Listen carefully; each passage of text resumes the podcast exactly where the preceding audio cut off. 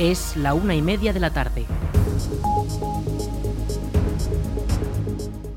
Buenas tardes, viernes 23 de diciembre. Comenzamos el espacio para la información local en el 107.4 de la FM. Les habla Rich Gómez. Arranca una nueva edición de la Almunia Noticias.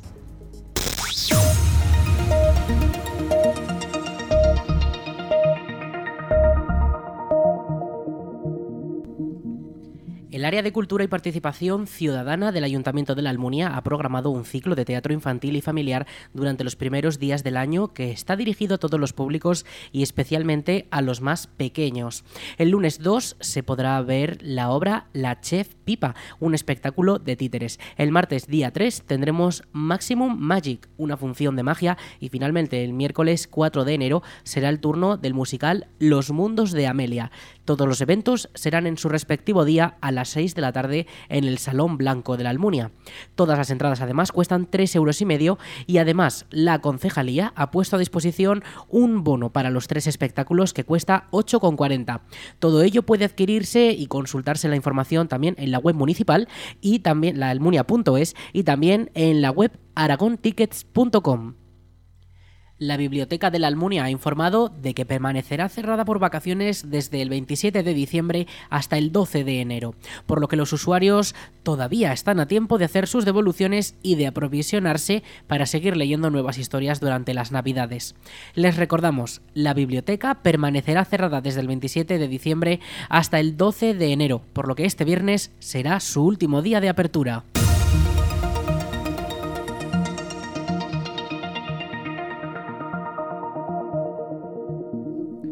El Ayuntamiento de la Almunia ha informado que la próxima renovación del Documento Nacional de Identidad se podrá realizar el próximo 9 de enero. Los interesados podrán hacerlo de 10 a 11 y media de la mañana en el Salón de Plenos del Ayuntamiento de la Almunia. Para poder renovar el DNI es necesario pedir cita previamente en las oficinas municipales o llamando por teléfono al 976-600-076. El horario de atención al público es de 10 de la mañana a 2 de la tarde. Repetimos el teléfono 976 600 076. La Consejería de Acción Social de la Comarca de Valdejalón ha abierto el plazo de solicitudes para el Plan de Balnearios Imserso 2023. Las personas jubiladas tienen hasta el 9 de enero para presentar su solicitud y poder participar de febrero a agosto. Por el contrario, si prefieren participar de septiembre a diciembre de 2023, tienen de plazo hasta el día 15 del próximo mes de mayo. Para poder beneficiarse, los interesados deben ser pensionistas de jubilación o incapacidad permanente, pensionistas de viudedad con 55 años o más, perceptores de desempleo con 60 años o más o personas mayores de 65 años. Toda la información y las están disponibles en el Servicio Social Base de la Almunia, situado en la sede comarcal o también en la web del IMSERSO. El buzón real de los Reyes Magos llegará a la Almunia el próximo 26 de diciembre. Los pajes de sus majestades los Reyes Magos visitarán la localidad para que los niños interesados puedan depositar sus cartas en el buzón para que todos sus deseos lleguen a tiempo para la noche de Reyes. El buzón se instalará en la Plaza de España, en la puerta del ayuntamiento, donde podrán echarse todas las cartas para hacerlas llegar a los Reyes Magos. Toda la información está disponible en los perfiles de las redes sociales de la Comisión de Festejos de la Almunia.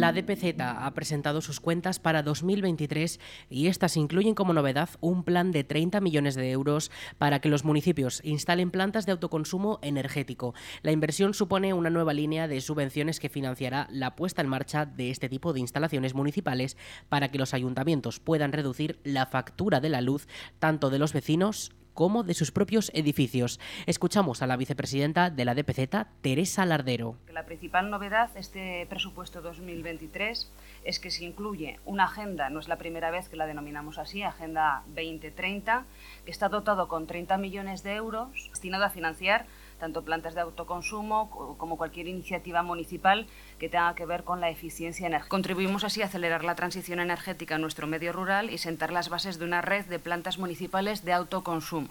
Hablamos mucho de comunidades energéticas, se habla mucho de autoconsumo y todo esto pues, requiere también de una apuesta decidida y esta institución apuesta por, por ello. El nuevo presupuesto asciende a 196 millones, 26 más que el aprobado inicialmente el año pasado y busca seguir apoyando económicamente a los ayuntamientos para que puedan hacer frente a la actual crisis económica. El equipo de gobierno tiene esa absoluta eh, obsesión por eh, velar por los eh, pueblos, como decía, los municipios de la provincia de Zaragoza, son 292 y especialmente en momentos muy delicados como los que hemos vivido a lo largo de estos últimos, estos últimos años. Nos enfrentamos, por tanto, a un 2000, año 2023 pues también llenos de incertidumbre, tampoco sabemos qué va a suceder a lo largo de este ejercicio, pero es obvio que la institución provincial está preparada para cual, cualquier acontecimiento extraordinario que pueda suceder para, como eh, ha venido siendo habitual, soportar, apoyar situaciones extraordinarias de nuestros municipios. Por tanto, en Provincia de Zaragoza, con este presupuesto, ponernos a disposición de nuestros municipios y localidades con ese músculo financiero que dispone nuestra institución provincial. Sobre todo, las aportaciones que hacemos desde la Diputación son para, evidentemente, que los servicios municipales se sostengan,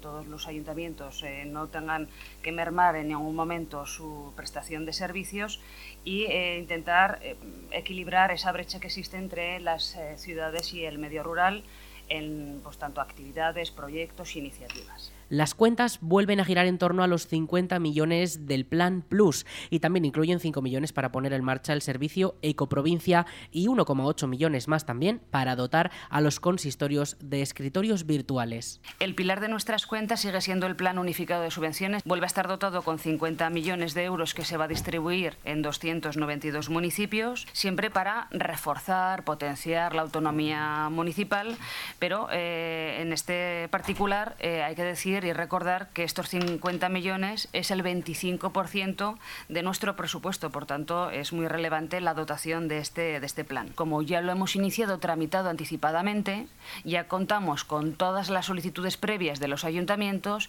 y hemos facultado este presupuesto para que ya vaya codificado con eh, las eh, peticiones que han realizado los ayuntamientos y por tanto la resolución va a ser mucho más ágil al año que viene, dado que ya pues tenemos casi más de la mitad del trabajo hecho para resolverlas a principio, principio de, año. Para nosotros el 2023 eh, sigue recogiendo todas las líneas de trabajo de la Diputación Provincial de Zaragoza, que evidentemente la misión fundamental es apoyar a los ayuntamientos de, la provincia, puesto que debemos de eh, mantener nuestros pueblos y sobre todo la calidad de vida y sobre todo la prestación de, servicios. Hay que recordar que la institución, aparte de apoyar a los ayuntamientos, hace mucho más que todo eso. Aparte hay que recordar los bomberos, toda la prestación de servicios que hacemos el SEPEI con, con el trabajo de los bomberos que realizan toda la provincia, las inversiones en carreteras, los arreglos de caminos, infraestructuras agrícolas, la gestión tributaria que muchos ayuntamientos tienen delegada en la Diputación Provincial de Zaragoza y hacemos una labor relevante,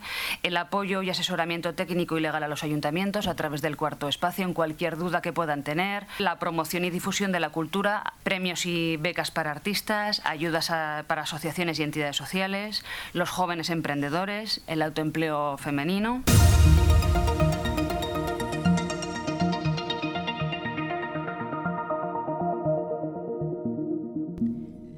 La Diputación de Zaragoza continúa renovando su parque de maquinaria con la adquisición de una nueva retroexcavadora que ya está disponible en el Servicio de Recursos Agrarios, Vías e Infraestructuras. La nueva máquina ha tenido un coste de 215.300 euros y ya puede ser utilizada en la reparación de zonas agrarias de los municipios.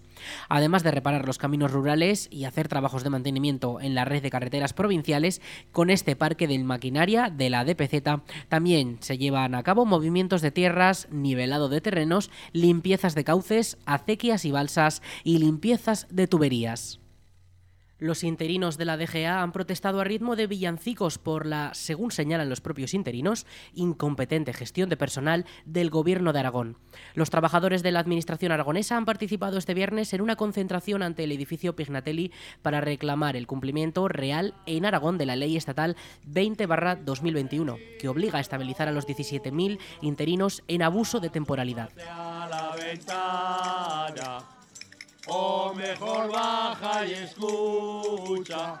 Lambán, has llegado Lambán por una función pública precaria y temporal. Los sindicatos Estepa y Cata han organizado un acto reivindicativo con aires festivos en el que han denunciado usando canciones navideñas y un buzón de deseos para los Reyes Magos de la función pública el estrepitoso suspenso e ingestión de personal por parte del presidente de Aragón, Javier Lambán, el consejero de Hacienda y Administración Pública, Carlos Pérez Anadón, y el director general de Función Pública, Esteban del Ruste. Escuchamos a María Pilar Ramírez, miembro del secretariado de Estepa. Incluso los propios funcionarios son temporales. Esto es insostenible. Luego vemos cómo médicos sanitarios salen a las calles, pero es que el problema es de toda la función pública. La mayor parte de estas personas son mujeres, mujeres de en torno a 50 años, que en caso de perder su empleo, pues probablemente los ingresos de esa familia eh, se van a quedar muy mermados y es muy complicado que vuelvan a encontrar un puesto de trabajo eh, en el sector privado. Lo que no se puede hacer es que todos nuestros políticos exijan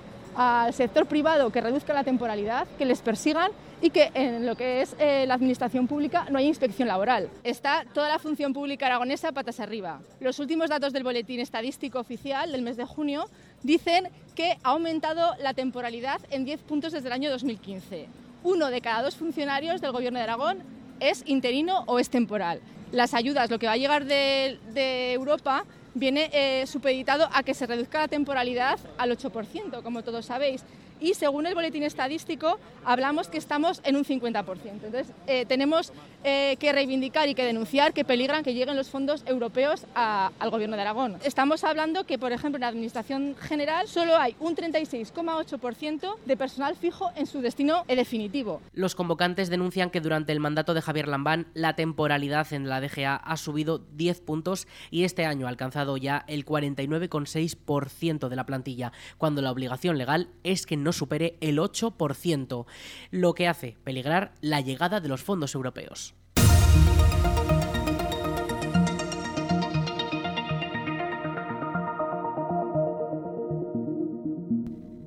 Desde la Almunia Radio les deseamos que estos días pasen una feliz Navidad, unas felices fiestas, con, reunidos con la familia, con nosotros también. Acompáñenos a disfrutarlas con la magia que ha llegado a la Almunia Radio, porque tenemos una programación muy especial preparada para, bueno, para, pues, para convivir con todos, para disfrutar de nuestros contenidos culturales y poder disfrutar de un buen rato y por supuesto aquí en la radio local de la Almunia. Por hacer un pequeño repaso entre nuestras producciones estrella, encontramos Cuba Libre, que se emitirá mañana 24 a las 12, esa reposición del programa que se ha emitido este viernes. Y luego a las 9 también emitiremos el mensaje del Rey. Luego a las 9 y 20 comenzará ese concierto de la Asociación Laudística Valdejalón, que pudimos grabar hace unas semanas aquí en la iglesia de la Almunia. Y luego a las 10 y media de la noche, prepárense eh, cierren los ojos, inspírense porque tendremos una sesión de relatos de Navidad que nos ofrecerá el Club de Lectura de la Almunia, con relatos de todo tipo para reírnos, para emocionarnos y para todo. Esta Nochebuena, quédense con nosotros, quédense en la Almunia Radio. Vamos con la previsión del tiempo.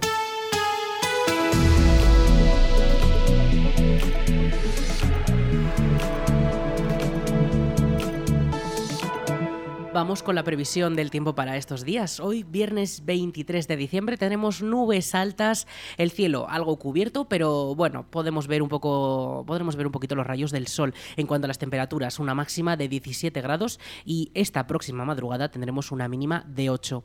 Mañana, día de Nochebuena, ya comienzan estas fechas navideñas.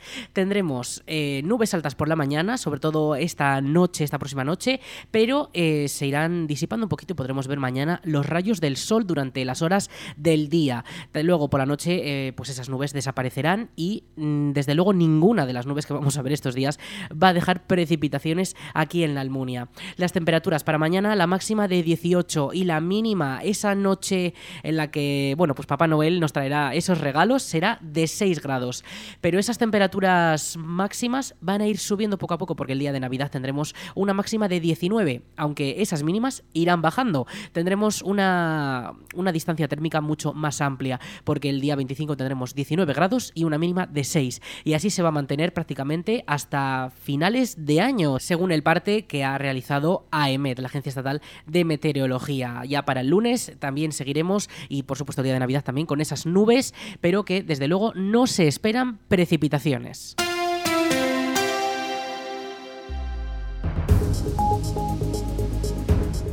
Hasta aquí la información local en la Almunia Radio. En unos minutos a las 2 toman el relevo nuestros compañeros de Aragón Radio Noticias. Más información en laalmuniaradio.es.